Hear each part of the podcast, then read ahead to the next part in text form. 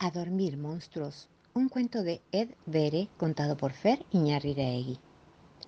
¿Te has preguntado alguna vez si en algún lugar no muy lejos de aquí podría haber monstruos? Y si suponemos que hay, ¿crees que este monstruo que se está relamiendo podría estar pensando en vos?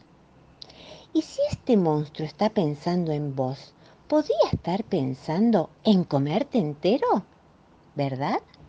Oh, espero que no, porque está viniendo hacia acá. Ahora mismo. Chuiqui, chuiqui, chuiqui, chuiqui. Ring, ring, ring. Y mientras la bicicleta traquetea por el oscuro y horrible bosque, cuiqui, cuiqui, cuiqui, cuiqui. ¿Pensás que está sonriendo porque se acordó de traer cuchillo y tenedor? Y mientras atraviesa el pantano, viscoso, fangoso, pegajoso, chop, chop, chop, ¿Crees que se está imaginando lo rico que debe ser si te embadurna con ketchup? Y mientras camina en puntitas de pie entre plantas pinchudas, zarzas y cardos, crash, crash, crash. ¿Crees que ha decidido que sería mucho más sabroso si te pones sobre una tostada con manteca?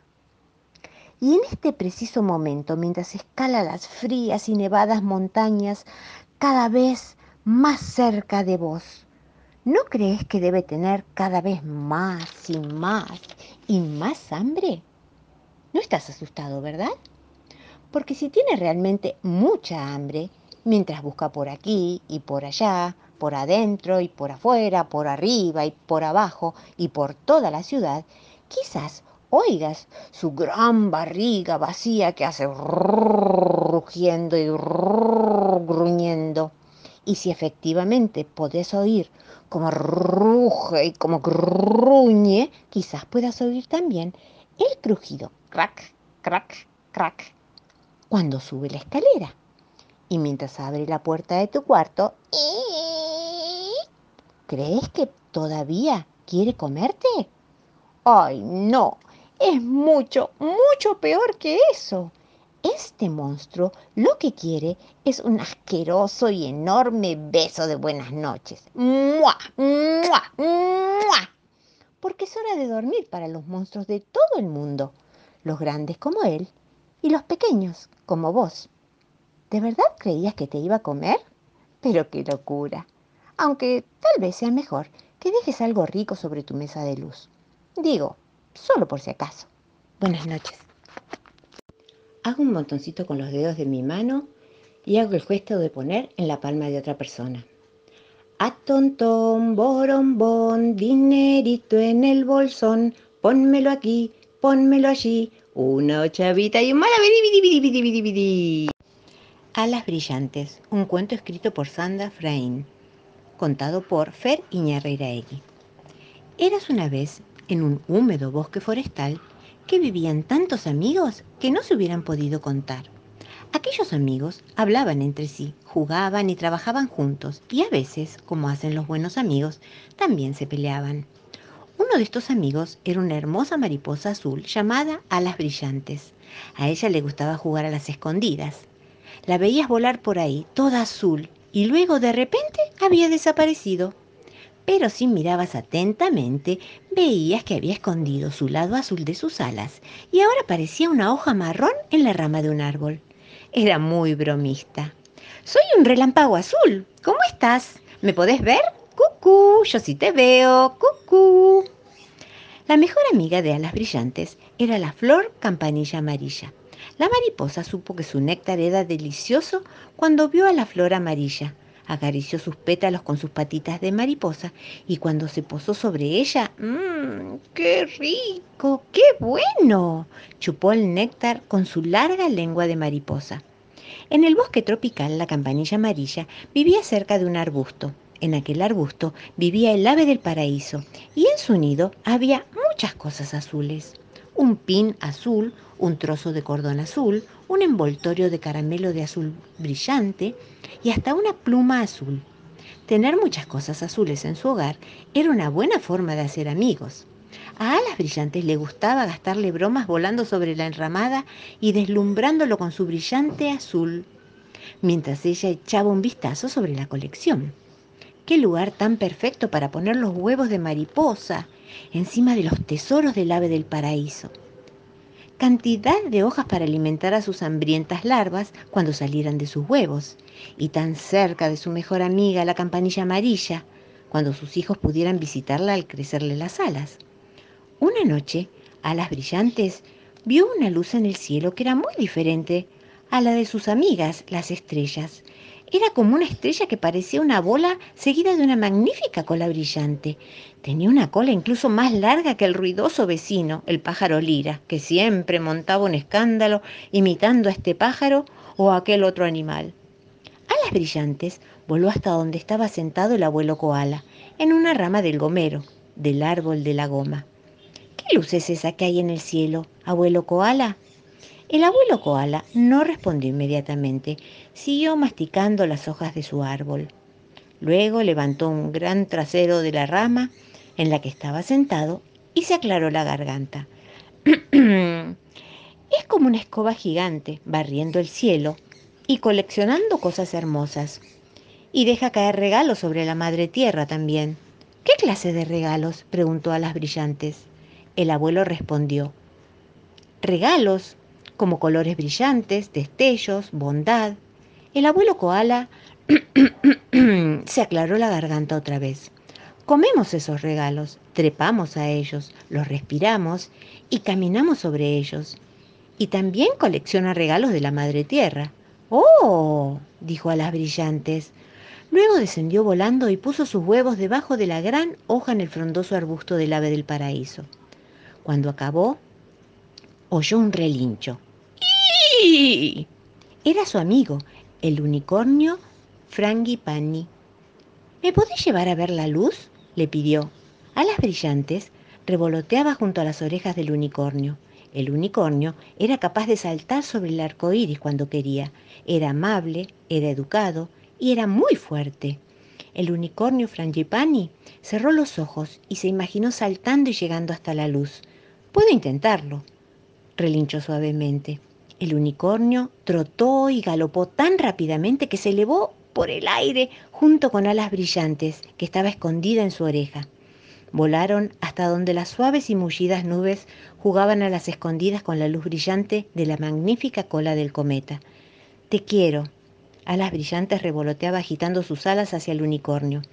Él regresó desde el cielo a través de nubes y estrellas a su hogar, la Madre Tierra.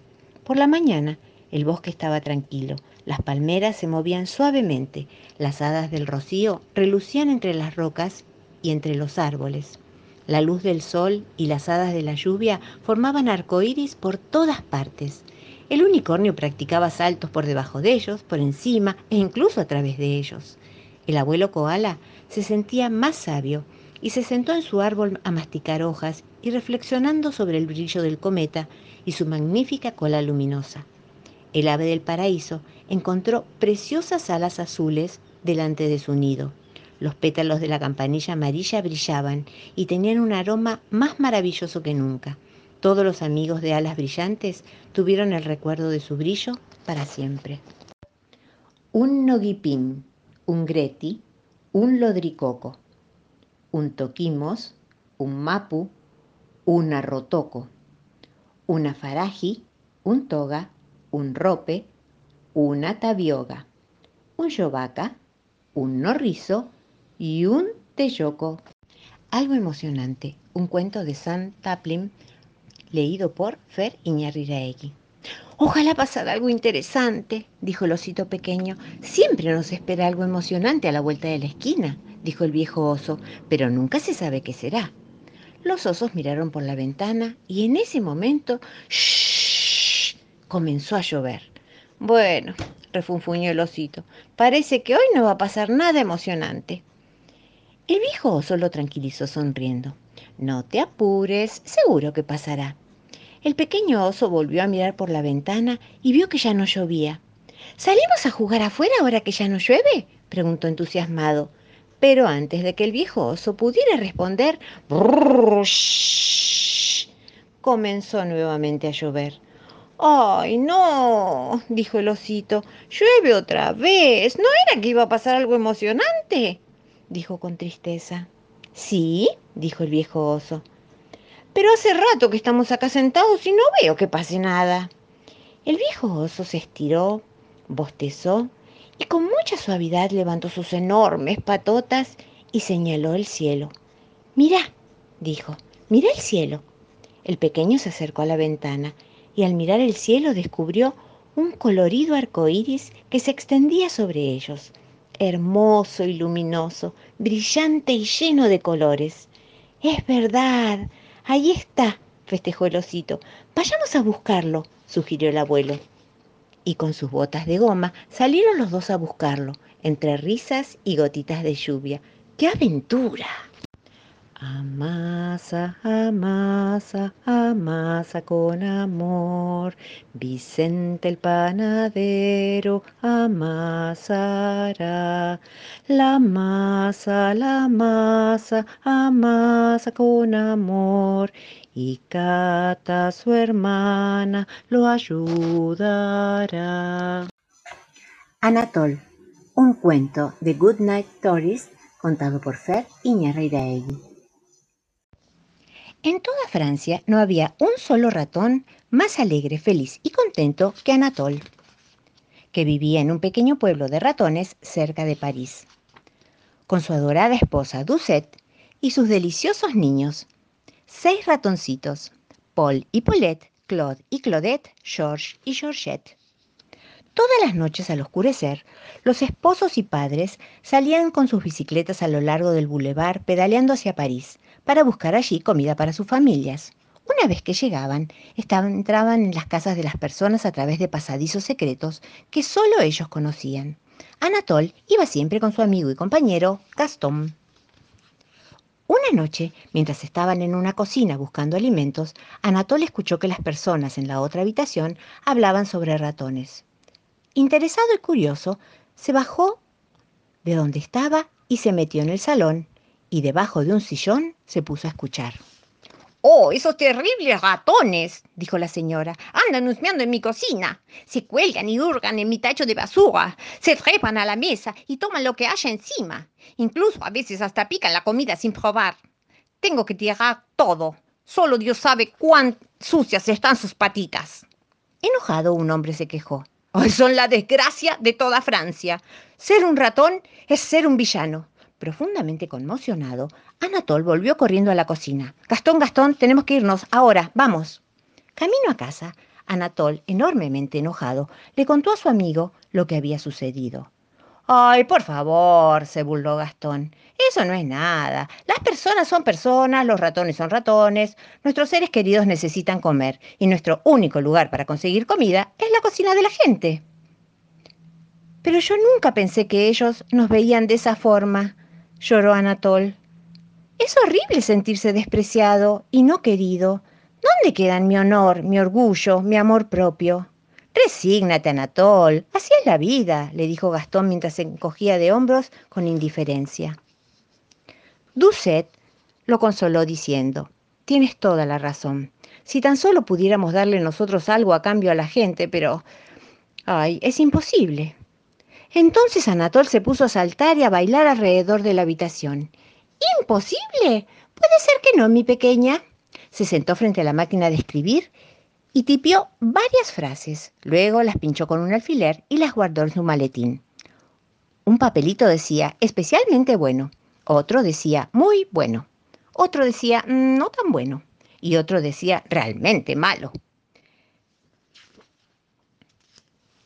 Pedaleándose a París esa noche, Anatole dijo, Gastón, ¿vos te sentirías insultado si hoy en adelante salgo solo? Tengo un plan y necesito que sea un trabajo muy secreto. Gastón respondió, yo soy tu amigo, ¿cierto? Los amigos nunca se sienten insultados, los amigos confían, tienen fe. Así que, buenas noches, amigo, le dijo. Al llegar a París, Anatol dejó atrás a los demás y se dirigió hacia la zona de las fábricas. Dejó su bicicleta frente a la fábrica de quesos Duval. Escurrió su pequeño cuerpito de ratón por debajo de la puerta, sin olvidar de llevarse el maletín. Adentro había un fuerte y delicioso olor a queso. Su sensible hocico podía detectar la gran variedad. Camembert, Port Salut, Bleu, Saint Michelin, Roquefort, Brie. Mmm. Bueno, pensó Anatol, ahora lo que tengo que hacer es permanecer así, oliendo y probando toda la noche. Hay trabajo que hacer. Corrió por largos y oscuros pasajes hasta encontrar lo que buscaba, el salón de degustación. Era un salón con poca luz, mesas largas de madera y sobre las mesas montañas y montañas de quesos diferentes, de distintos tamaños, con distintos sabores, que esperaban ser probados. Sin perder el tiempo, Anatol trepó a la primera mesa, encontró un camembert y le dio un mordisco. ¡Mmm! No podía ser mejor, exclamó. Abrió su valijita, tomó un cartel y lo clavó en el queso. Especialmente bueno. El siguiente le pareció demasiado fuerte, por lo que colocó un cartelito que decía no muy bueno y luego escribió algo en lápiz. Durante horas y horas Anatol probó, testió, evaluó los quesos que allí estaban, colocándole sus carteles correspondientes. Bueno, por fin su trabajo había terminado. ¡Voilà! Ahora la fábrica Duval va a aprender una o dos cositas. Los ratones son mundialmente conocidos por su excelencia al juzgar los quesos. Llevaré algunos orgullosamente a casa, ya que me los he ganado. A la mañana siguiente hubo un gran revuelo en la fábrica. Todos, incluso Monsieur Duval, querían saber quién había colocado los pequeños carteles en los quesos. Pronto veremos cuánto sabe de quesos este Anatol. Entonces probó el Roquefort y exclamó, mmm, touché. Anatol está en lo cierto. Este necesita más cáscara de naranja.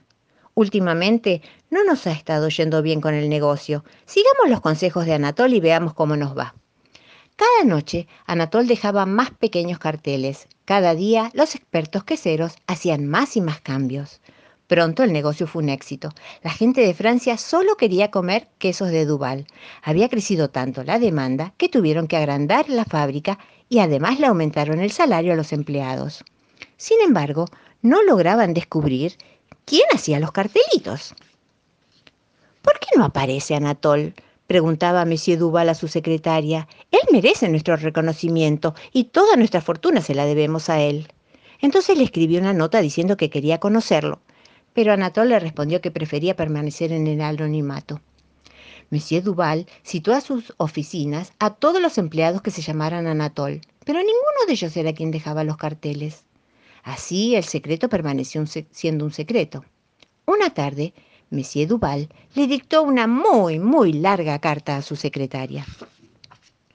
Esa noche, Anatol la encontró y la leyó. Mi querido Anatol, esta carta es para agradecer por todo lo que has hecho. Nuestro éxito ha sido enteramente gracias a tu maravilloso trabajo. Me encantaría conocerte en persona, pero como tú prefieres permanecer en el anonimato, respetaré tus deseos. Seas quien seas, Está claro que amas enormemente el queso. Por favor, deleítate con todo el queso que desees cuando lo desees. Cada noche habrá un buen pan francés aquí para ti, chocolates y otras delicias. Anatol, te saludo. Desde ahora en adelante te consideraremos el primer vicepresidente encargado de testear el queso y recuerda que eres siempre bienvenido. Con muchos deseos de tu felicidad, tu amigo Henri Duval. Cuando Doucet vio la carta, dijo, ahí está, ya basta de andar de casa en casa. Ahora tienes un trabajo, eres el ratón más inteligente del mundo. Paul y Paulette, Claude y Claudette, George y Georgette treparon a la silla de su papá y lo abrazaron. Estamos muy orgullosos. Nuestro papá es ahora un ratón de negocios. Al día siguiente, Anatole le pidió a Gastón que fuera su ayudante. El viejo ratón se sintió halagado y le dijo con mucha alegría, lo disfrutaré. Luego besó a su amigo en ambas mejillas y gritó, no estaba para nada contento, no haciendo nada con mi vida. Ahora sí que seremos importantes. Eres el ratón más importante de Francia, un ratón de acción, un ratón de honor, un magnífico ratón. Y así avanzó la vida. Trabajaron juntos y codo a codo en perfecta armonía. El secreto siguió siendo secreto. Si encuentras un ratón buscando sobras en tu casa, sabrás que no es Anatol, el ratón más feliz y contento de Francia.